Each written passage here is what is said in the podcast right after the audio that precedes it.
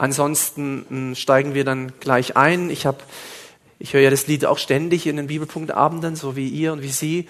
Und heute ging mir die Passage durch den Kopf, das wurde ja auch gesungen, ähm, ich will auf dich hören, sprich zu mir. Das ist eigentlich eine gute Einstellung, wenn wir unter Gottes Wort kommen, egal in welcher Kirche und Gemeinde wir uns befinden. Wenn wir ein offenes Ohr haben, wenn wir echt Interesse haben zu hören, was Gott uns sagen möchte, dann, so ist es meine Erfahrung, werden wir nicht enttäuscht. Dann spricht er auch zu uns. Egal um welches Thema es sich handelt, wenn ich offen bin, dann ist Gott in der Regel bereit, gerne auszuteilen von seinem Schatz aus Gottes Wort. Und das wollen wir auch heute Abend erwarten. Also ich erwarte das in der Vorbereitung natürlich, war das auch schon bei mir so. Und es soll auch jetzt bei vielen von uns sein. Bevor wir kurzes Gebet noch sprechen, möchte ich noch mal sagen, wir sind kurz vor Weihnachten, so wie wir sehen kann, hier sind überall die Sterne und so, hier Adventssachen, ähm, zweiter Advent und so weiter. Und ähm, genau, heute also jetzt noch dieses Thema und in zwei Wochen dann, äh, was die Bibel über Weihnachten sagt. Das ist übrigens äh, gar nicht bekannt. Viele wissen gar nicht, wie die Weihnachtsgeschichte wirklich war. Ähm, die war in der Regel ein bisschen anders, wie man das so kennt. Das wollen wir uns dann eben angucken. Gut, ihr dürft sitzen bleiben. Ich bete noch kurz, Herr, und ich möchte dich bitten, dass du uns ruhig machst vor dir, auch bei diesem Thema, dass wir echt zur Ruhe kommen und auf dich hören. Sprich zu mir, sprich zu uns. Nimm alles weg, was hindern könnte, jetzt auf dich zu schauen, auf dich zu hören und auch bei diesen Themen, auch heute um dieses Thema, wenn es um das geht, wirklich ein ein scharfes, feines Gehör zu haben, was du durch deinen Geist und durch dein Wort uns sagst. Hab Dank dafür. Amen. Amen. Gut, also heute Homosexualität, Teil 2, eben ganz kurz ein paar Sätze zu dem Teil 1, dann etwas, was ich mit ehrlich ist, Punkt, Punkt, Punkt, überschrieben habe. Dann die Frage, ob Homosexualität eine besondere Sünde ist. Äh, dann Vergebung Neuanfang, dann etwas zur Praxis ähm, und äh, am Schluss dann doch noch ein paar Literaturtipps. Die hatte ich auch im ersten Teil erwähnt. Ich habe jetzt ein paar gelöscht, weil ich denke, nicht alles ist hilfreich, aber die, die ich da habe, finde ich doch sehr hilfreich, um sich vielleicht weiterführend mit dem Thema zu beschäftigen. Äh, weil in zwei Abenden ähm, ist natürlich auch sehr herausfordernd, das alles äh, abzuhandeln. Ganz kurz als Wiederholung für die, die nicht dabei waren oder für die, die dabei waren, für die, die es noch nicht angehört haben oder angehört haben, ein paar kurze Sätze nochmal zusammenfassend. Das war so der Schluss, die Quintessenz aus dem äh, Abend damals. Ähm, es gibt diese Spannung, wie man biblische Themen anschaut. Der äh, Markus Liebelt, der hat es letztes Mal auch erwähnt, ähm, im Grunde genommen sollte man da nicht unterscheiden. In der Praxis geschieht's aber. Und das erleben wir auch, wenn wir Bücher lesen. Je nachdem, von welcher Ecke und von welchem auch möglicherweise beruflichen Hintergrund Leute kommen, gehen sie das Thema mehr, ich sag mal, streng theologisch an oder eben eher seelsorgerlich. Und eigentlich sollte das kein Unterschied sein. Letztlich geht es ja darum, was die Bibel sagt. Und wir haben das auch letztes Mal gehört, als es zum Thema Ehescheidung ging, äh, dass es nicht um Formalgesetze geht, die man einzuhalten hat. Und dennoch gibt es Richtlinien, an die wir uns halten müssen. Für Jesus war immer der Mensch wichtig. Wir sehen das auch ganz stark, wenn es um den Sabbat ging, wenn es um alttestamentliche Gesetze ging, überhaupt, wenn es um Gesetze und Gnade ging. Und hier werden wir sehen, auch bei dem Thema ist es so, je nachdem, wo man herkommt, wird eben darüber was gesagt.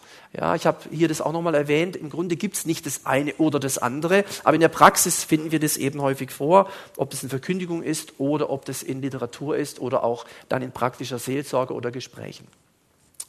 Mit Hilfe des Heiligen Geistes, so galt es damals auch, so stand es auch an diesem Abend damals auch an der Tafel hier vorne an der Wand, an der Leinwand, gilt es, was Menschen brauchen, also herauszufinden, was Menschen brauchen, welches Gewicht Liebe und Wahrheit haben. Liebe als Grundlage, damit Wahrheit Menschen befreit. Das ist ja bei vielen biblischen Themen so. Ja, und wenn wir jetzt zum Beispiel die Pharisäer uns angucken, wir haben da auch in den letzten hier oder auch in den Sonntagen manches gehört, die hatten schon in manchen Dingen Recht. Es ging aber nicht immer um das Recht. Ja, manchmal ging es zum Beispiel um Beziehung, manchmal ging es um Neuanfang, um Wiederherstellung von Dingen. Auch diese Aussage, ähm, Mose hat gesagt, sie zu steinigen. Das hat ja Gott von Mose bekommen. Also sprich, Gott hat gesagt, sie zu steinigen, die Ehebrecherin. Was aber sagst du? Und dann entstand diese spannende Spannung zwischen Wort und Wort, also zwischen dem Wort Gottes, dem, dem alttestamentlichen Gesetz, was da stand, und dem fleischgewordenen Wort, nämlich Jesus. Ja, und, und das ist immer interessant, wenn diese beiden Wörter, also in Anführungsstrichen, wenn Wort Gottes auf Wort Gottes trifft. Ja, das finden wir übrigens an manchen Beispielen in der Schrift, wenn zum Beispiel der Teufel Jesus versucht mit Hilfe der Bibel. Ja, es steht geschrieben, sagt der Teufel. Das stimmt ja auch, er hat recht, es steht geschrieben. Ja, und Jesus sagt, ja, aber es steht auch geschrieben. Und weil er als Sohn Gottes in Vollmacht dieses Wort spricht, geht dieser Kampf mit diesen Schwertern des Geistes, wie die Bibel ja auch beschrieben wird, Bibel als Schwert des Geistes, für Jesus aus. Ja? Also man kann auch mit der Bibel in der Hand total in die falsche Richtung gehen. Man kann mit der Bibel in der Hand verloren gehen. Man kann mit der Bibel in der Hand in die Hölle gehen. So. Aber das ist natürlich fatal, ja. Deswegen braucht es den Heiligen Geist, der diese Wahrheiten eben er, er, erläutert und uns klar macht und so weiter. Was wir damals auch noch festgestellt haben, war, Gott hat sich für die Ebenbildlichkeit, also das ist ja manchmal die Frage der Christen, worin sind wir denn Gott ähnlich? Nach unserem Bild, uns ähnlich. Ja, worin denn? In der Größe, in der Allmacht, in der Allwissenheit, in der Allgegenwart? Nein. Wir sind ja Menschen, wir sind ja nicht Gott. Worin liegt denn die Ebenbildlichkeit? Sind wir heilig und sündlos wie Gott? Auch nicht. Ja, worin liegt denn die Ebenbildlichkeit des Menschen überhaupt? Ja. Und einer der Antworten ist eben, dass so wie Gott in seiner Dreieinigkeit von seinem Wesen her auch dreieinig, also eine gewisse Trinität des Menschen gemacht hat mit diesem somatischen, psychischen und, und äh, geistlichen Aspekt. Der Geistliche ist nur dazu da, um mit dem Heiligen Geist zusammenzukommen. Ja, der, der Heilige Geist bezeugt meinem Geist, dass ich Kind Gottes bin. Und, und aufgrund dieser Trinität des Menschen und, und dieses auf Ergänzung hin geschaffene männliche und weibliche, ist das die Grundidee für ein Zusammenleben auf Dauer und in einer Lebensgemeinschaft, das wir Schöpfungsordnung nennen. Das ist ganz wesentlich. Bei diesem Thema Homosexualität finde ich es ganz hilfreich, von der Schöpfungsordnung herzukommen.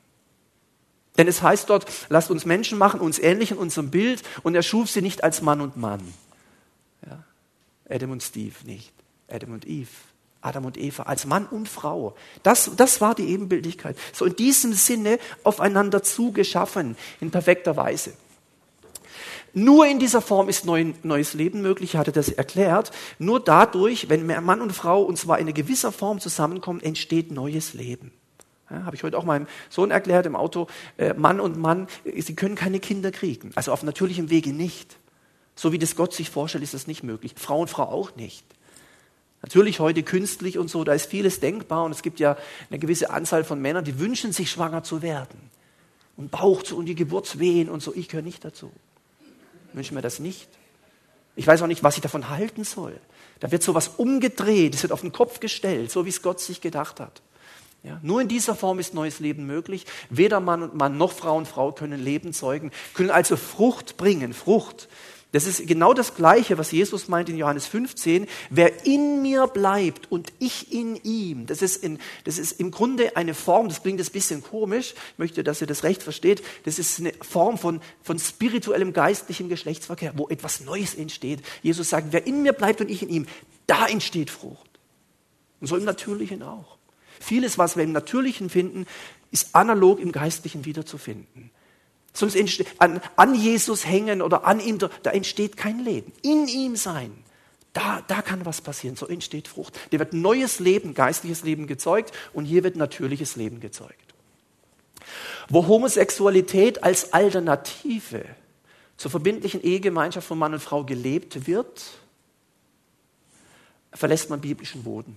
Und wo immer jemand biblischen Boden verlässt, habe ich jetzt einfach, ist gleich Sünde. Also Sünde, Zielverfehlung ist nicht das, was Gott wollte. Das war so ein bisschen, neben vielen anderen, was ich jetzt nicht wiederhole, so ein bisschen das Resultat des, äh, des ersten Teils. Und jetzt geht es eben weiter äh, heute mit diesem neuen oder weiterführenden Gedanken. Ehrlich ist, und ich habe heute mir auch noch mal einen Vortrag angehört, und das ja, ist schon interessant. Der, der, der Mann, dieser äh, äh Professor in dem Fall, der hat gesagt, das, das Wort Homosexualität gibt es ja so in der Bibel als Substantiv sowieso nicht. Das ist ja, denke ich, bekannt. Auch in der Antike finden wir das Wort überhaupt nirgends. In keiner der, der Sprachen zur damaligen Zeit, ob es im Griechischen, Hebräischen, im Sumerischen, Assyrischen und so weiter, da finden wir das Wort als Substantiv nicht. Wir finden aber einige Bibelstellen, nämlich genau gesagt zwei 3. Mose 18, 19, 20 in dem Zusammenhang, in Römer 1 und so, gibt ein paar wenige Stellen. Und er hat dann deutlich gemacht, zweimal finden wir diese Problematik, wo wir Homosexualität dazu sagen, im Alten Testament. Und er hat gesagt, äh, wenn man das mal vergleicht mit anderen äh, Häufungen von Begriffen, zum Beispiel dieser Satz, äh, Gott führte sie heraus, also das ist diese Geschichte aus Ägypten oder so, kommt etwa 120 Mal vor. Und zweimal Homosexualität. Also wir müssen schon auch ganz ehrlich sein von dem, was wir in der Bibel finden, dass wenn man das, die gesamte Bibel durchguckt, muss man sagen, das ist einfach ehrlich, im biblischen Gesamtzeugnis ist Homosexualität ein absolutes Nebenthema. Das ist eindeutig so. Ja. Also, wenn, wenn man sich mal vorstellt, das Alte Testament ist ziemlich dick. Und da finden wir zwei Stellen, wo man da was dazu sagen kann es gibt noch andere Stellen, wo man sich fragt, ist denn damit Homosexualität gemeint? Ja, wenn wir zum Beispiel die Sodom- und Gomorra-Geschichte angucken, was da teilweise ablief, oder ist da was anderes gemeint? Aber das wäre jetzt heute Abend nicht das Thema, kann man selber mal forschen. Aber das ist so, wenn man ehrlich ist, muss man sagen, das stimmt, ist ein Nebenthema. Ist kein zentrales Thema der Heiligen Schrift. Da müsste man zigmal mehr über, er führte sie heraus predigen, ja. Ich habe noch nie eine Predigt drüber gehört. Ja. So, dann in der uns überlieferten Verkündigung Jesu spielt Homosexualität überhaupt keine Rolle. Da finden wir nichts. Jetzt ist natürlich die Frage, warum finden wir dann, warum, warum sagt er nichts dazu? Über Sexualität sagt er sowieso sehr wenig. Wir haben letztes Mal ein bisschen was gehört, da ging es aber mehr um Ehe, Ehescheidung, Ehebruch. Er sagt einmal, wer in Gedanken eine Frau so. Und ansonsten, wenn wir Jesus anschauen, hat er andere Themen. Das heißt, in der uns überlieferten Verkündigung Jesu spielt das zumindest was wir finden, äh, nichts. Er sagt da nichts, er lehrt da nicht ausführlich über dieses Thema. Und das ist noch keine Lösung auf irgendwelche äh, Fragen oder Probleme, aber das ist auch eine Botschaft. Und ich empfinde, in den letzten Jahren wird das Thema ganz, das kommt jetzt, das kommt so richtig so hoch. Man sagt, es ploppt so hoch, oder? Also, wenn ich mit meinem Vater spreche, das ist 75, äh, da sagt er, ja, das ist irgendwas Schlechtes, aber das war nie ein Thema, ja. Das kommt jetzt alles, natürlich auch über die Medien und solche Sachen, kommt es immer mehr in, äh, in unsere Gegenwart. Wer heute ständig über Dinge redet, über die Jesus nie geredet hat, bekommt Probleme.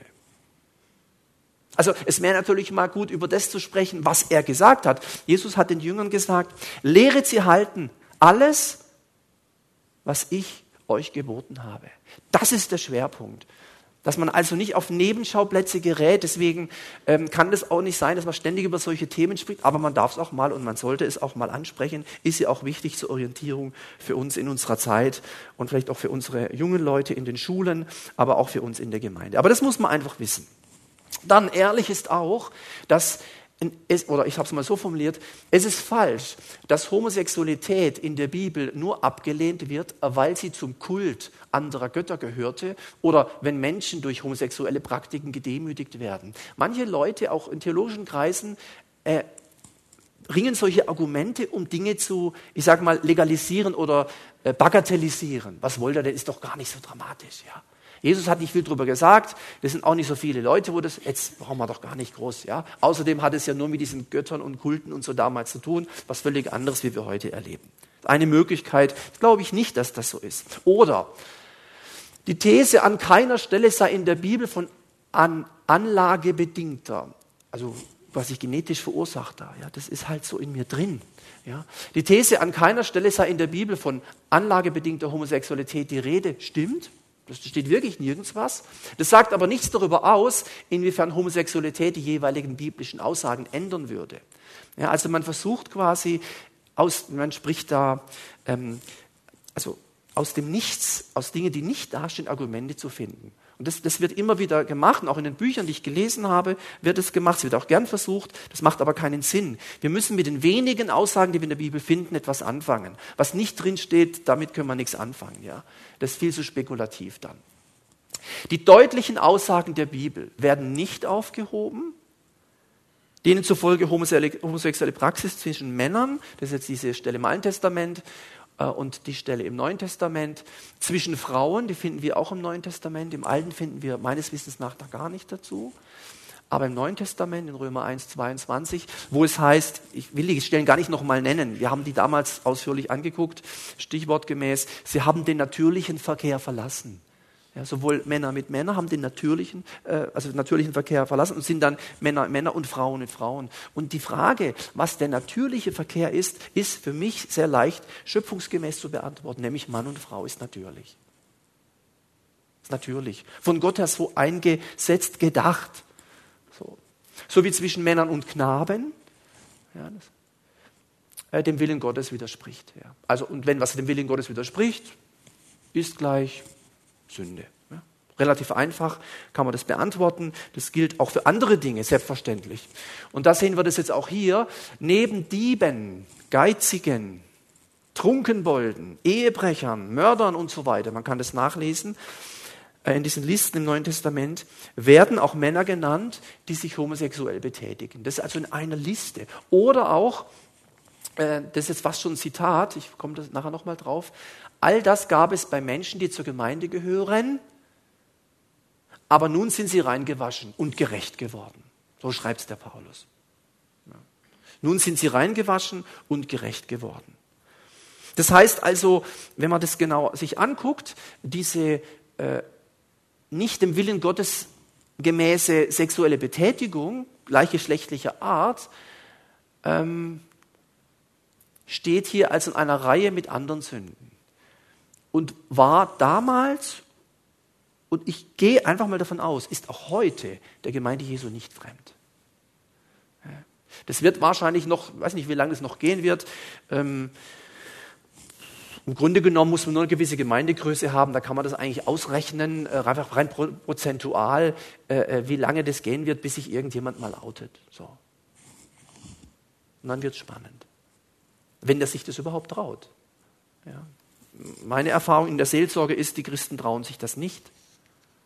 Und ich habe da schon Gespräche geführt, jetzt gar nicht so hier in diesem Umfeld, nicht dass jetzt, äh, bin ich's, bin ich's, ganz ruhig, äh, ganz gelassen, aber wo das schon so war, eine Person, die, die gesagt hat, dass sie ähm, in dem Bereich, äh, sage ich jetzt mal, unterwegs ist, ja, ich will das sehr vorsichtig ausdrücken, und ähm, auch in der Freikirche und äh, anerkannt ist in der Mitarbeiterschaft und sehr viel auch einbringt und die Gemeinde lieb hat und die Geschwister mögen diese Person auch und so. Und die hat gesagt, wenn ich das sage, dann werde ich sofort ausgeschlossen. Es wird keiner mehr mit den Geschwistern mit mir sprechen. Nie mehr ganz sicher. Niemand wird irgendwie da, das ist sofort Schluss. Und deswegen sage ich es nicht. Ich, ich, ich, mache, ich sage es einfach keinem. Dann sage ich, aber wieso sagst du es jetzt mir?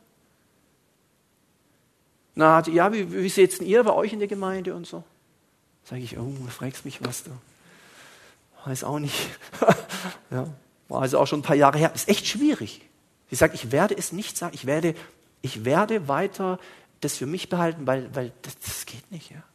Da wird keiner sagen, ja, lass uns mal reden, wir gucken mal, sondern da ist sofort, und ich, ich denke auch, dass es stimmt, so von dem Gemeindehintergrund, wie ich das wahrnehme, und das ist echt schwierig, ja.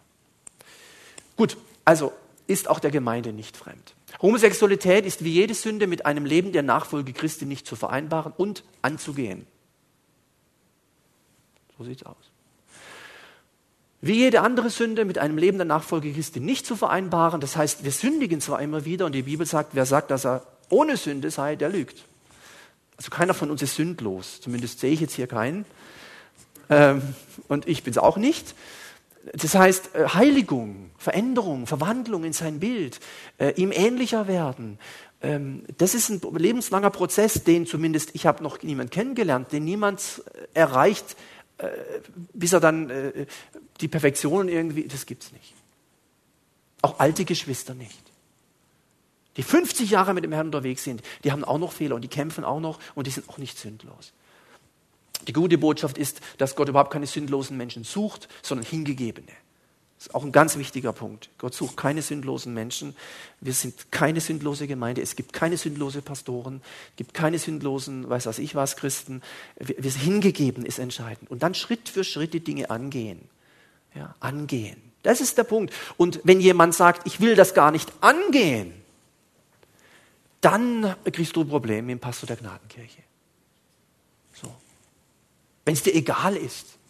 Wenn du sagst, ich bin noch nicht da, aber ich möchte, ich will wirklich Schritte, das ist kein Problem. Aber wenn jemand sagt, ja und? Stört's dich? Musst du mit klarkommen. Mir macht es nichts aus. Das finde ich merkwürdige Haltung, entspricht nicht der Schrift. Die Bibel lehrt sogar, ohne Heiligung wird niemand den Herrn sehen. Das heißt nicht, du musst irgendwann sündlos sein, sonst kommst du nicht in den Himmel. Völlig falsche Bibelauslegung. Ohne Heiligung wird niemand den Herrn sehen, bedeutet im Grunde, wenn du die Bereitschaft hast, dich Schritt für Schritt verändern zu lassen, auf dem Weg mit Jesus, dann ist das alles okay. Aber wenn du denkst, du brauchst es gar nicht, also ohne Heiligung, also ohne Schritt für Schritt ihm ähnlicher werden, wenn du das gar nicht willst, wenn du dich nicht verändern lassen willst, dann, dann, brauchst du eigentlich gar nicht mehr kommen. Wieso bist du denn dann Christ? Wofür? Ja, das ist einfach zu wenig. Also von daher ist es eigentlich ein starker Satz, nicht zu vereinbaren und es anzugehen. Einfach ehrlich sein. Jetzt ist Homosexualität eine besondere Sünde. Also besonders ist sie ja, aber ist sie auch besonders. Versteht ihr? Die Doppeldeutigkeit? Ja, schon besonders. Aber, aber ist sie auch besonders? Das ist die Frage. Gibt es überhaupt besondere Sünden? Gibt es besondere Sünden? Das ist ja mal eine besondere Sünde. Besonders leicht, besonders harmlos, besonders schlimm. Hm, wenn man da die Bibel reinguckt, je nachdem, was für Stellen man rauszieht, kommt man zu unterschiedlichen Schlüssen, ist klar. Die Bibel spricht zum Beispiel, es gibt eine Sünde zum Tod. Oh, das ist eine besondere Sünde, du. Weiß nicht, ob du die schon mal gemacht hast, wahrscheinlich nicht. Sonst hm, wären wir ja nicht da. Die Theologen haben sich über Jahrhunderte zerfleischt. Was ist die Sünde zum Tod? Jetzt komme ich und sage, ist doch ganz klar. Zack. Sie sind zum Tod. Erster Johannesbrief. Ich, ich bringe noch ein paar Beispiele, vielleicht geht es auch alles in die gleiche Richtung. Allgemein sagt die Heilige Schrift, der Lohn der Sünde, der Sold der Sünde, sagt Luther, oder das Ergebnis, das Resultat von Sünde ist der Tod. Darum sterben alle Menschen. Weil sie Sünder sind. Nicht, weil sie sündigen, weil sie Sünder sind. Wir kommen als Sünder zur Welt. Also wir sündigen, weil wir Sünder sind. Ja? Das ist halt, das, äh, das hat mit der gefallenen Schöpfung zu tun. Da haben wir auch manches gehört in diesen Abenden. Da kommen wir auch nicht drum rum. Und wenn du sagst, ich bin aber kein Sünder, ich zahle doch die Steuer. Ich habe doch alle Belege gesammelt. Hm. Ich kriege keinen Strafzettel. Ich habe auch keinen umgebracht, ich, ich stehle nicht, ich lüge nicht, ich trinke nicht. Ja, trotzdem Sünder. Kannst alles richtig machen, scheinbar trotzdem Sünder. Das menschliche Herz ist böse von Jugend auf. Es ist so, sagt die Bibel. Müssen wir einfach anerkennen. Der Lohn der Sünde ist der Tod. Das ist das Resultat. Seit Adam und Eva, es war nicht geplant, dass Adam und Eva sterben sollten. Die hätten ewig weiterleben können. Hätten sie vom richtigen Baum gegessen, oder? Wie ist der richtige Baum? Ah, Baum des Lebens, ja klar. Wenn du davon isst, dann lebst du. Baum des Lebens. Essen, leben, essen. Immer weiterleben. Aber gab es einen anderen Baum, das war natürlich fatal und Sünde kam in die Welt. Tod. Auch der Fluch, ja. Gott hat, war übrigens der Erste, der verflucht hat. Den Mann, die Frau, die Schlange. Dann gibt es die Lästerung wieder den Heiligen Geist. Ah, das ist vielleicht die Sünde zum Tod. Da steht übrigens nicht die Sünde wider den Heiligen Geist, sondern die Lästerung wider oder gegen den Heiligen Geist. Ja. Die kann nicht vergeben werden. Du kannst über Jesus alles Mögliche sagen. Das ist ja schon hart eigentlich. Und über den Vater auch. Aber über den Heiligen Geist. Sehr schlimm, sehr fatal. Wenn wir die Geschichte uns angucken würden, würden wir feststellen, der Zusammenhang dieser Geschichte ist ein besonderer, nämlich Jesus treibt Dämonen aus, Jesus wirkt in der Macht Gottes und die Pharisäer sagen, er würde in der Macht des Teufels Dinge tun. Und dann kommt dieser Satz. Also die Lästerung wieder den Heiligen Geist ist nicht eine schlimme Sünde, die wir mal tun können so ein Massenmörder oder was. Das, nee. das ist ganz anderes. Ja. Auch da haben sie sich zerfleischt. Die Theos, die Logen, die Theologen. Was ist das denn jetzt? Kann das einem Christen passieren? In der Regel sagt man nein. Ja. Homosexualität ist eine Sünde, ja, habe ich ja schon gesagt, glaube ich, praktizierte Homosexualität. Wie auch kommt hier nochmal ein Punkt, wie auch Neid, Geiz, Streiterei, Wutausbrüche, Stolz, Ungehorsam und so weiter. Also in diesem Sinne ist es keine besondere Sünde. Manche sagen, ja, aber das ist so, so sexuelle Sünden. Weißt du, die sind natürlich schon. Oh, sexuelle Sünden. Das ist so ähnlich wie letztes Mal vor zwei Wochen. Da habe ich, ich habe ja viel mitgenommen, Markus, viel mitgenommen. Und ein Satz, da blieb mir einfach hängen, das ist mir jetzt nochmal da gekommen, der lautete so. Äh, manche denken, Scheidung wäre die Sünde wieder den Heiligen Geist oder so was ähnliches. Und das ist hier das Gleiche. Äh, manchmal denkt man sexuelle Sünden. Also, das ist ganz besonders schlimm. Das stimmt aber gar nicht. Der Paulus sagt mal mit der Prostitution und so, das, das sind schon Sachen, auf die man achten muss. Aber dass es jetzt besonders schlimm wäre, das ist vielleicht besonders schlimm für uns Menschen, aber für Gott doch nicht. Ja. Und deswegen ist auch das Blut Jesu so stark. Ja. Wenn die Sünde blutrot ist, schneeweiß kann sie werden. Also ist eine Sünde wie andere zunächst einmal auch. Jetzt stellt man sich mal vor, da würde jemand kommen in die Gemeinde, oder zwei, zwei Menschen kommen so rein und von einem, der würde mal das halt sehen, da steht auf der Stirn drauf äh, Homosexualität, ja, der Stirn so. Und beim anderen steht auf der Stirn äh, Geiz. Was machen wir jetzt mit den beiden? Sind beide willkommen? Oder sagen wir, naja, Geiz ist schon auch nicht so toll, ja, aber, aber Homosexualität geht gar nicht, ja. Streiterei, stell dir mal vor. Schon mal gestritten? Na, bist gleich dabei. Auf einer Ebene. Oh, Wutausbrüche. Oh, ja, das ist aber doch Wut. Ich bin halt so. Ja, frag mal den Paulus, ob er das stehen lässt, dass du so bist. Ich gehe halt schnell oben raus. Da sagt er, na guck mal mal, ja, was da los ist mit dir. Ja, geht ungehorsam. Gott sagt, du sollst die Bibel im Jahr durchlesen. Du machst es gar nicht. Also Sünde ist nicht nur, was wir tun, Sünde ist auch, was wir unterlassen. Wenn Gott uns was sagt, wir tun es nicht. Es ist Ungehorsam. Ungehorsam ist Sünde. Also in diesem Bereich ist das anzusiedeln. Und natürlich gilt, jetzt kommt diese Bibelstelle, Vergebung und Neuanfang ist immer möglich. Auch letztes Mal haben wir das gehört, bei Scheidung, bei dem Thema, auch kurz wurde noch Wiederverheirat angesprochen. Da hat Gott einen Plan und einen Weg. Den muss man aber sehen und finden. Auch ihr gehörte zu denen, die so leben und sich so verhalten. Zumindest einige von euch. Das schreibt er an die Geschwister, Christen. Aber das ist Vergangenheit. Der Schmutz eurer Verfehlung ist von euch abgewaschen. Ihr gehört jetzt zu Gottes heiligem Volk. Zu Israel. Nein. Zu Gottes heiligem Volk. Oder steht doch da. Zu Gottes heiligem Volk. Ihr seid, es soll seid, ihr seid von aller Schuld freigesprochen.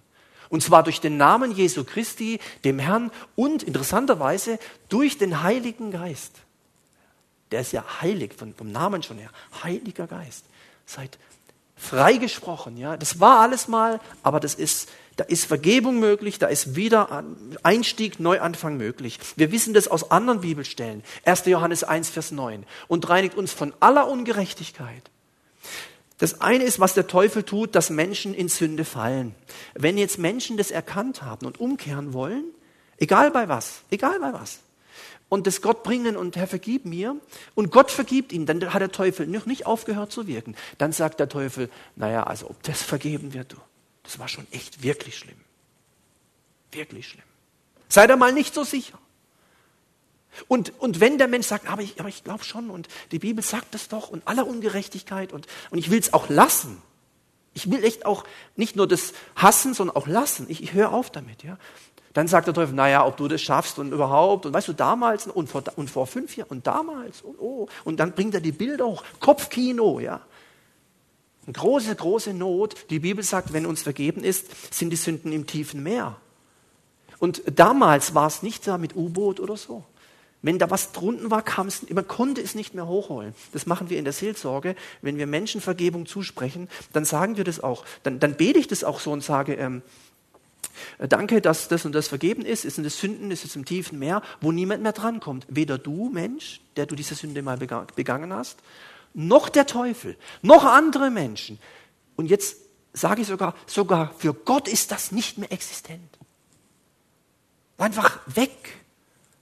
Das ist vergeben. Nicht einfach mit dem, weißt du, nicht so mit dem Blut nur so drüber streichen oh und drunter ist es noch. Es ist weg. Reinigung. Da findest du nichts mehr. Der Teufel am Ende der Zeit, wenn er dann das Buch, ja, der hat damals, 2016, an dem Abend, hat er das gesehen und da war er. Und dann sagt Jesus, Nö, alles reingewaschen. Ja, aber ich war doch dabei, sagt der Teufel. Ich hab's doch gesehen. Jesus sagt, was hast du gesehen? Es ist vorbei. Blut Jesu ist stärker. Weiter, weiter. Der Nächste, ja, der Nächste. Das ist die Macht des Blutes Jesu. Das steht ja auch davor. Lest mal den Anfang vom 1. Johannesbrief. Ganz toll. Und übrigens, wenn man weiterliest, 1. Johannes 2.1, da steht, dies schreibe ich euch, damit ihr nicht sündigt. Aber wenn jemand sündigt, dann hat er eben Jesus und der tritt für uns ein und, und so weiter. Ganz tolle Botschaft im Johannesbrief hier, diesen, dieses Kapitel. Also Homosexualität ist nicht die Sünde wider den Heiligen Geist oder die Lästerung wider den Heiligen Geist ähm, äh, und ist problemlos vergebbar. Problemlos vergebbar. Sicherlich gehört dazu, wie bei der Ehebrecherin auch, hat dich niemand verurteilt? Nein, verurteile ich dich auch nicht, aber ein kleiner Tipp. Eigentlich ist es ein Befehl. Jetzt geh hin und mach das nicht mehr. Lass es, sündigen fort nicht mehr. Und ich bin mir sicher, die Frau war sowas von frei, freier geht es gar nicht mehr. Frei von diesen Dingen. Eine ganz tolle Botschaft. Und darum, das, da könnte man jetzt ein, wie sagt man, Fass aufmachen. Wem viel vergeben ist, der liebt viel. Da gibt es spannende Sätze. Ja. Gibt noch so, eine, so einen tollen Satz, mal gucken, ob ich den gleich finde. Ähm, die Liebe bedeckt eine Menge von Sünden. Das ist auch so ein Geheimnis. Wieso jetzt Liebe? Wieso nicht das Blut Jesu oder irgendwas? Wieso, oder die Wahrheit? Die Liebe bedeckt eine Menge von Sünden.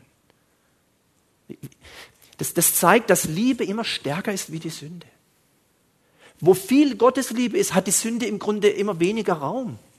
Sünde und Liebe Gottes, die wird quasi von der, von der Liebe Gottes einfach durchdrungen, aufgeschluckt, was auch immer, verarbeitet. Da, da bleibt nichts mehr viel übrig. Wenn genug Liebe Gottes da ist.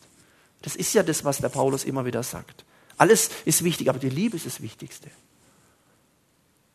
Und dieser Satz, wem viel vergeben ist, der liebt viel, sagt im Zusammenhang mit einer Frau, die auch nicht so reingelebt hat. Kann man in Evangelien mal nachgucken. Homosexualität kann überwunden werden. Ich habe hier nicht hingeschrieben, kann geheilt werden.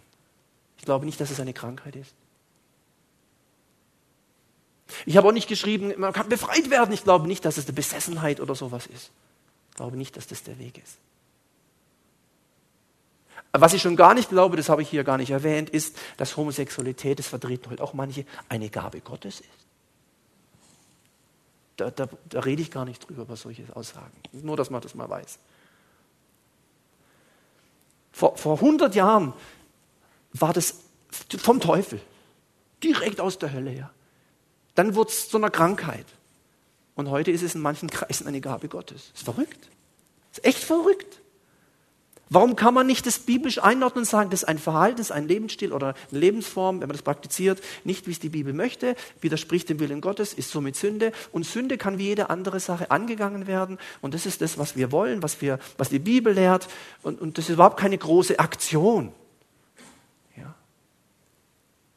Dass das manchmal länger dauern kann, dass ein Prozess ist und dass da verschiedene Faktoren dazukommen müssen, ist alles richtig. Und die Frage, woher kommt's? Da gehe ich gar nicht drauf ein. Ist überhaupt nicht klar.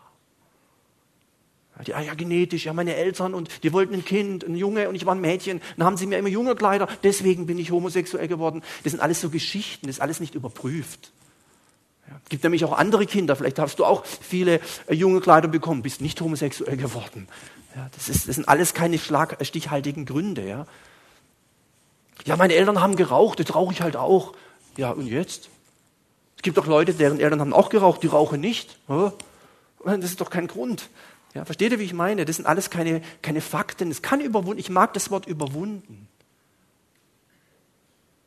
Wir tun nicht die Menschen überwinden, sondern Dinge, die nicht in den Augen Gottes in Ordnung sind, die gilt es zu überwinden. Sünde wird überwunden. Mit Gott ist auch hier ein Neuanfang möglich. Das ist überhaupt keine Frage. Ähm, das ist für mich völlig klar.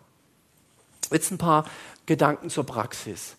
Ähm, auch zur Gemeindepraxis wie ich die Bibel verstehe und wie ich Paulus und im Wesentlichen Paulus, die Briefe des Paulus, wie er so zu diesen ganzen auch ethischen Fragen steht, glaube ich, dass die Gemeinde ein Lebensraum aller Gläubigen ist.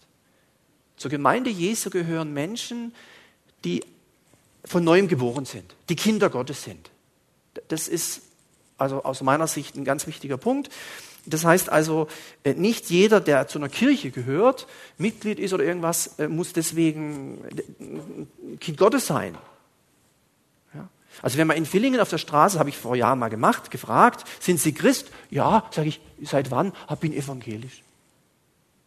Oder bin katholisch. Sag, ja, das wollte ich ja nicht wissen, in welche Kirche. Ich wollte fragen, ob Sie Christ sind. Ah ja, bin katholisch. Sage ich, das wollte ich doch gar nicht wissen. Sind Sie denn Christ? Hä?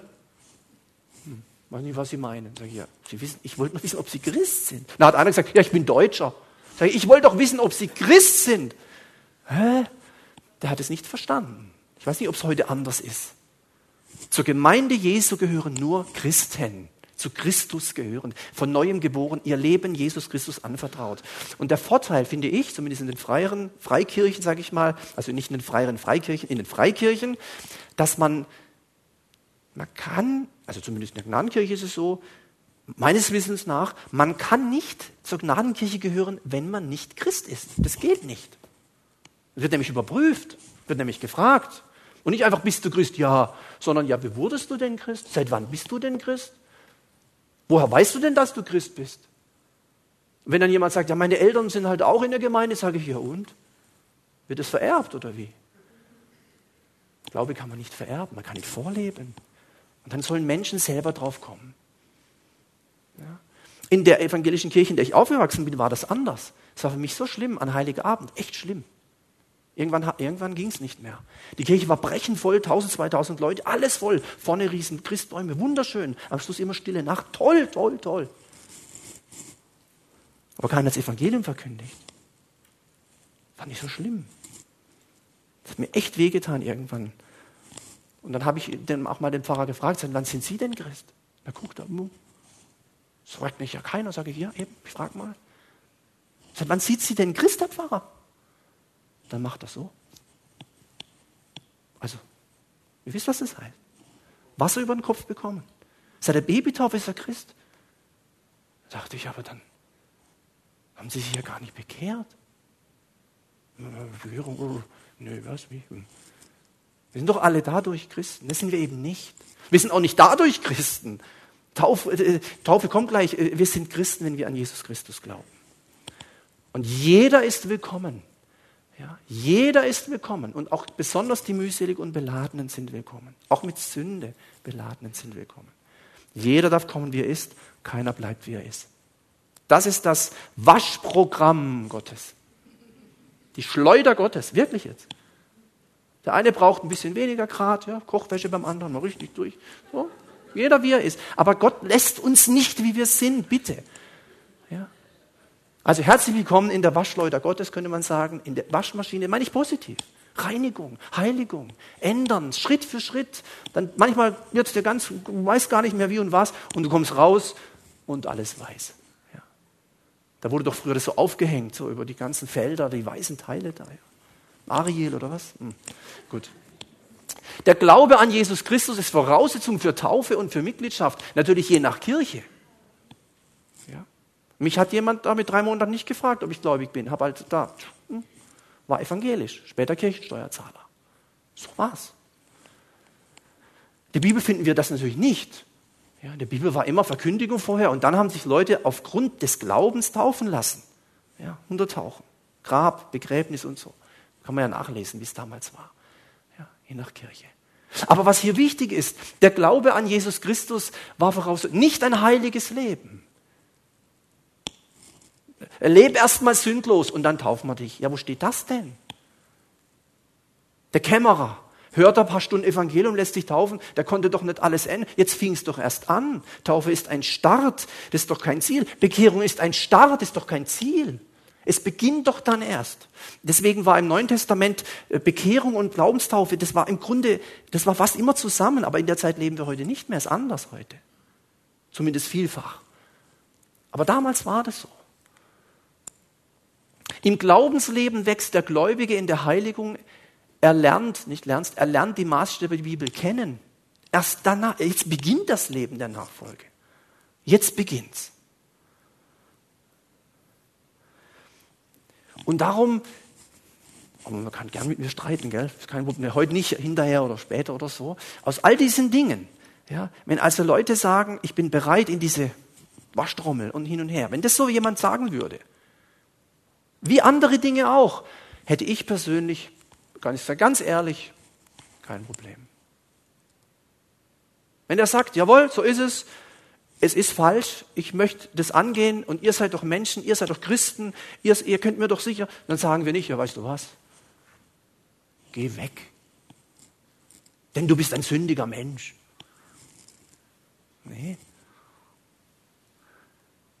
Petrus hat mal zu Jesus gesagt, geh, geh weg, ich bin ein sündiger Mensch. Oder wie war das mit dem Schriftgelehrten im Tempel, der den anderen gesehen und gesagt bin, danke Herr, dass ich, danke, dass ich kein Homosexueller bin. Ah, danke, dass ich, ha, ich aber du.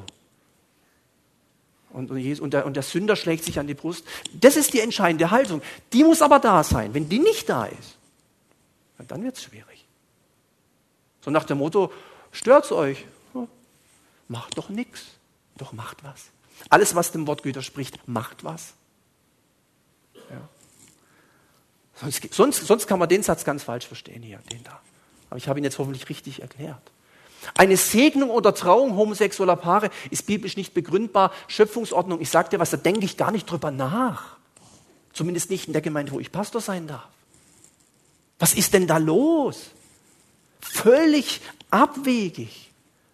Und da kann man noch so viel seelsorglich, ja, aber die Leute, die lieben sich doch. Und, und wie hat mal jemand zu mir gesagt? Lieber homo treu als hetero untreu. Sag ich, was sind das für Argumente? Da habe ich gar keine Zeit für die, mir in meine Ohren reinfahren zu lassen. Schöpfungsordnung. Mann und Frau. Punkt. Brauchen wir nicht über diskutieren. Ich finde es schlimm, dass das immer mehr kommt. Ich kenne auch Freikirchen. Ich kenne Freikirchen, wo das auch ist. Das Argument ist immer, ja, die lieben sich und hey und so. Man darf Liebe nicht gegen Wahrheit ausspielen. Das ist ganz gefährlich. Homosexualität kann, wie andere Sünden auch, in der Kraft des Heiligen Geistes überwunden werden. Deswegen nochmal dieses Zitat, die sind einige von euch gewesen. Das hatte für Paulus überhaupt kein Problem. Die kamen, die wurden, nach und nach wurde da Veränderung hinein und, und im Grunde genommen waren das Menschen, die später ein großes Zeugnis waren in diesem Bereich. Ein großes, ich habe mal ein Zeugnis gehört von einer Frau, die war Prostituierte. Ist auch nicht so einfach, so jemand aufzunehmen. Die ist heute verheiratet, hat Kinder. Wenn die ein Zeugnis gibt, du, da weißt du, was Vergebung heißt. Das ist unfassbar. Weißt du, wenn du im Einkaufen ist und da schaut sie einen Mann so komisch an und sie weiß, warum, weil der sie von früher kennt. Die lebt Vergebung. Wem viel vergeben ist, der liebt viel. Und selbstverständlich, und das sollte eigentlich sein, kann die Taufe jetzt, je nachdem, welcher Kirche man ist, ist schon klar, aber jetzt im Freikirchensektor kann das natürlich ein Schlüssel sein, weil da geht es jetzt darum zu sagen, das Alte wird abgeschlossen.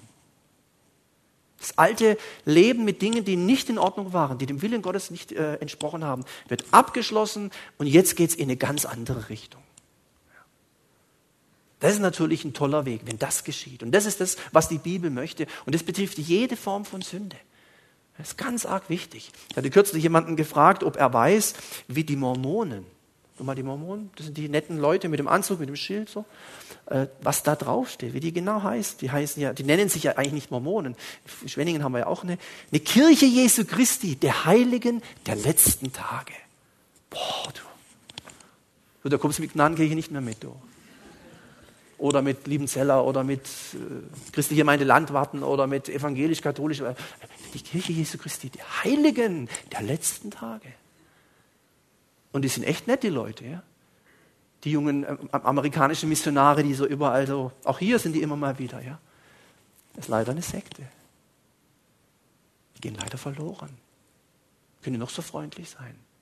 Freundlichkeit bringt in Gottes Reich genauso wenig voran wie, äh, wie uns Sünde stoppt, außer wir gehen sie an. Wir müssen sie einfach angehen, dann geht es dann geht's weiter.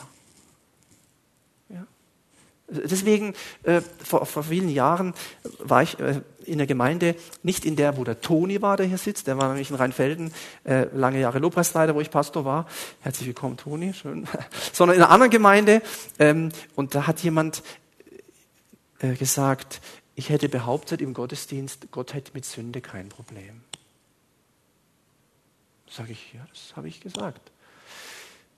Da wollte er Luft holen, sage ich, warte mal kurz, ich habe aber noch mehr gesagt. Ja, aber das, kann, das ist ja unglaublich, man kann man so. Und dann sage ich, du, Jesus starb dafür. Der hat sein Blut gelassen. Das, so habe ich es gemeint und so will ich es verstanden wissen. Keine billige Gnade. Nicht mal locker hier sündigen, der Herr muss mir vergeben. Das Blut Jesu reinigt von aller Ungerechtigkeit. Und in diesem Sinne hat Gott mit Sünde kein Problem. Außer Leute wollen in der Sünde weiterleben. Aber dann können sie in, jeder, in, in, also in unserer Gemeinde wird es dann schwierig. Weiß nicht, wo du da hingehst, wo man das so alles so egal und so. Wir müssen schon auf, uns auf den Weg machen und uns verwandeln lassen und verändern lassen in sein Bild. Das ist mir sehr, sehr wichtig. Und ich habe hier noch ein paar, ähm, noch ein bisschen Zeit. Ich sehe 20 vor, Viertel vor. 20 vor, Viertel vor? Sieben vor. Oh, okay. Dann muss ich doch mal meine Uhr hier hochholen, aber das reicht noch. Ja, sechs vor sogar. Hm, gut. Ähm, sollte doch eine Brille mal irgendwo überlegen, ne? Sagt die Kerstin auch schon länger. Okay. Ähm, Schwul, na und oder Gräuel? Das ist ein Buch von Dr. Martin Grabe, er ist Chefarzt Klinik Hohe Mark, christliche Psychiatrie. Äh, der hat da ein ganz interessantes Buch dazu geschrieben. Dann von einer ganz anderen Seite her kommen, trotzdem interessant zu lesen, Wolf Bruske, der war ehemaliger Pastor einer Baptistenkirche, nämlich in Friedrichshafen, nicht weit von hier. Das ist bekannt, deswegen kann man das ruhig sagen. Verheiratet, Pastor, alles wunderbar. Und dann hat er sich geoutet. Hat die Gemeinde im Grunde fast zerrissen. Familie ist kaputt gegangen. Mittlerweile hat er aber mit allen aus der ehemaligen Familie Kontakt, lebt mit dem Mann zusammen und versucht jetzt als, so wie er das für sich sagt, äh, gläubiger, hingegebener Homosexueller unter gläubigen Christen äh, da Gemeinde zu bauen und solche Sachen. Es ist mal ganz interessant, was er sagt und wie er das so beschreibt, finde ich schon ja, interessant. Äh, mal aus dieser Sicht einfach, aus jemand, der das so erlebt hat. wie man dazu steht, ist was anderes, aber interessant. Dann äh, Homosexualität von Goddard und Horrocks. Das ist ein, äh, finde ich, sehr gutes Buch. Ähm, das würde ich jetzt so zumindest mal hier jedem empfehlen, wer sich da weiter damit beschäftigen will. Biblische Leitlinien, ethische Überzeugungen, seelsorgerliche Perspektiven. Und ähm, das Interessante ist, dass das auch äh, in England vor einigen Jahren sehr viel Wellen geschlagen hat, weil das ähm, von der äh, quasi englischen evangelischen Allianz als so Standardwerk zu diesem Thema herausgebracht wurde. Ähm, sehr, sehr interessant, was die da schreiben. Und die haben sogenannte zehn, ich glaube zehn sind es, zehn so Grundsätze ähm, äh, verfasst und ähm, im Grunde genommen äh, so Leitsätze, zehn Stück. Und das ist echt, ähm, ich, ich lese mal zwei, drei vor, dass man das mal so hört. Wir erkennen an, dass wir alle Sünder sind und dass Jesus Christus die einzige wirkliche Hoffnung für sündige Menschen ist, wie immer unsere eigene Sexualität auch aussehen mag.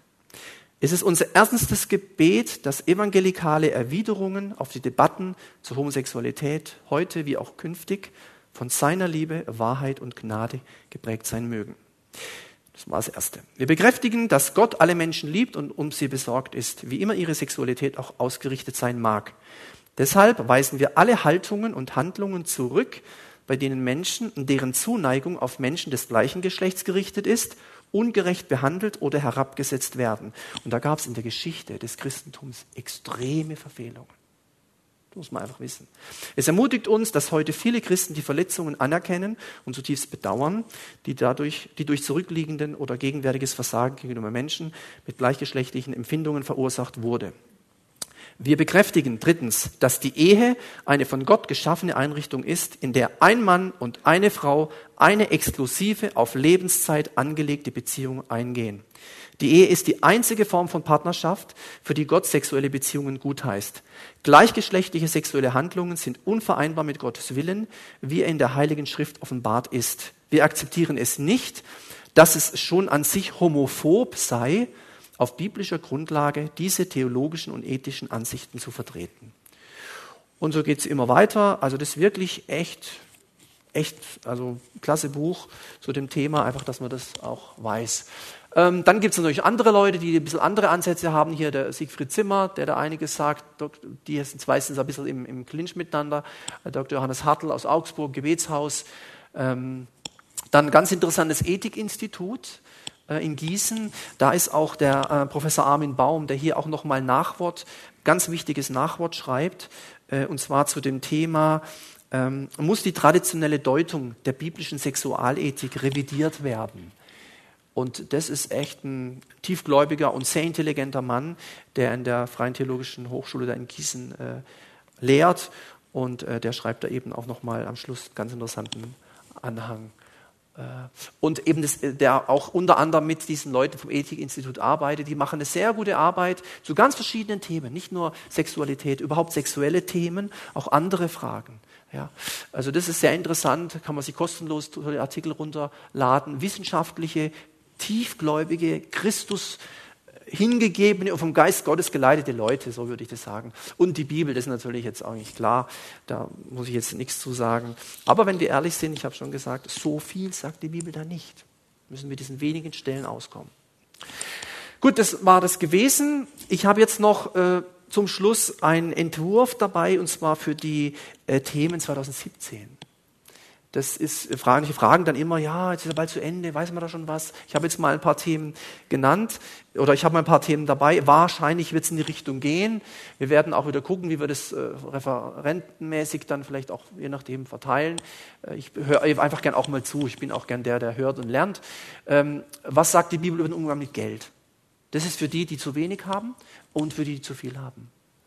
Schulden haben oder auch nicht und so. Geld, Geld.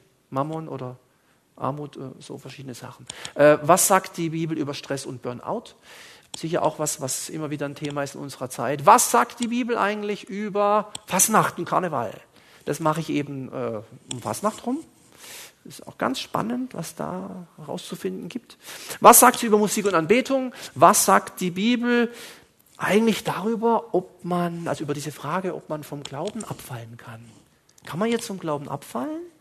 Oder kann mich niemand aus seiner Hand reißen? Wie ist das jetzt? Solche Fragen. Was sagt die Bibel zu Internet und diesen sozialen Medien, also Social Media, Facebook, oh, was es alles gibt? Äh, WhatsApp, Snapchat, äh, was auch immer. Da hier die junge Generation kennt sich da besser aus. Was sagt die Bibel über die unsichtbare Welt? Ich habe ja eine Doktorarbeit geschrieben zum Thema psychisch krank oder dämonisch besessen. Das ist ja alles soweit äh, abgeschlossen und da würde ich gern daraus, oder nicht nur daraus, aber natürlich von der Bibel her was dazu sagen und nehme mir die Freiheit, da über zwei Abende was dazu zu machen, über die unsichtbare Welt, Engel, Satan, Dämonen, Dämonisierung, Besessenheit und wie und was. Äh, jetzt kommt noch ein Thema, ich hoffe, dass da auch jemand kommt, lasst mich bitte nicht alleine. Was sagt die Bibel über Sex? Hm, schnell weiter. Ähm, was sagt die Bibel über den Umgang mit Gefühlen? Ja, weißt du, die Emotionen und so, ich bin so gefühlsmäßig drauf. Was sagt die Bibel über Israel und das Judentum? An einem Abend, ich weiß schon, aber kriegen wir schon ein bisschen was zusammen. Und am Schluss, kurz vor den, naja, fast schon dann Richtung Urlaub und Ferien, so als Gedanke, was sagt die Bibel darüber, wie man im Leben erfolgreich wird? Das ist doch auch Hoffentlich will es jeder sein. Stehen wir auf zusammen. Ich lade einfach ein dazu. Aber das ist ja im nächsten Jahr, nächstes Mal. Falls ihr Interesse habt zu wissen, was die biblische Weihnachtsgeschichte, wir finden ja zwei Weihnachtsgeschichten in der Bibel. Zwei Weihnachtsgeschichten. Äh, ich verrate so viel, die Hirten haben nie die Weißen getroffen. Es waren auch nicht drei. Ochs und Esel waren auch nicht dabei. Also wir gucken, was eigentlich übrig bleibt, wenn man dann die Bibel anguckt, wie es wirklich war. Also wer Interesse hat, so quasi als Weihnachtsgeschenk von mir, dann in zwei Wochen, kurz vor Weihnachten, am 20. oder so. 22. Kurz vor eben. Ja, heute ist Nikolaus, aber es macht ja nichts. Ähm, da habe ich jetzt nichts dazu gesagt. Boah, ich weiß nicht, ob in deinem Schuh was drin war heute Morgen. Wenn nicht, macht auch nichts. Ähm, ich bete noch zum Abschluss und danke dir, Herr Jesus, für die Möglichkeit, nach wie vor solche Abende durchzuführen. Danke für jeden, der Interesse hat zu kommen unter dein Wort. Ähm, wir wollen hören und wir glauben, dass du uns immer wieder was sagst. Und ich möchte dich bitten, dass auch bei diesen Themen, auch bei diesen ethischen, schwierigen Themen manchmal, dass wir einen klaren Weg gehen. Dass wir als Christen uns zu deinem Wort halten und zu dem, was wir daraus erkennen und was wir darin vorfinden. Wir bitten dich um Menschen, die in diesen Themen selber drin leben, die da Fragen haben, die das vielleicht betrifft. Herr, wir wünschen uns, ich wünsche mir von ganzem Herzen, dass Menschen mit, mit diesen Dingen zu Christen kommen und bei Christen, bei Gemeinden, bei Kirchen Hilfe finden, ein Leben zu führen in Freiheit, ein Leben zu führen, wie du dir das vorstellst. Danke, dass dir nichts zu schwer ist. Und das gilt für alle Bereiche unseres Lebens, auch für diesen speziellen Bereich der Homosexualität. Du hast da Antworten, du hast Lösungen, du hast Wege. Und wir bitten dich in unserer Zeit, wo man, wo man alles machen kann, wo so eine Beliebigkeit ist, wo man den Eindruck hat, alles, was früher nicht gut war, wird heute besonders gut dargestellt.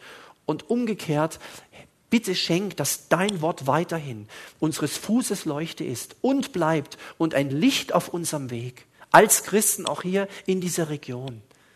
Dass überall da, wo dein Wort verkündigt wird, Menschen äh, Vergebung finden, Menschen Befreiung finden, Menschen Heilung finden, das, was sie brauchen. Danke für jeden Mann, jede Frau, die heute da war und schenke, dass wir immer wieder gestärkt und beschenkt aus diesen Bibelpunktabenden nach Hause gehen. So segne uns mit deinem göttlichen Frieden. Amen. Amen. Vielen Dank fürs Kommen. Einen schönen Abend.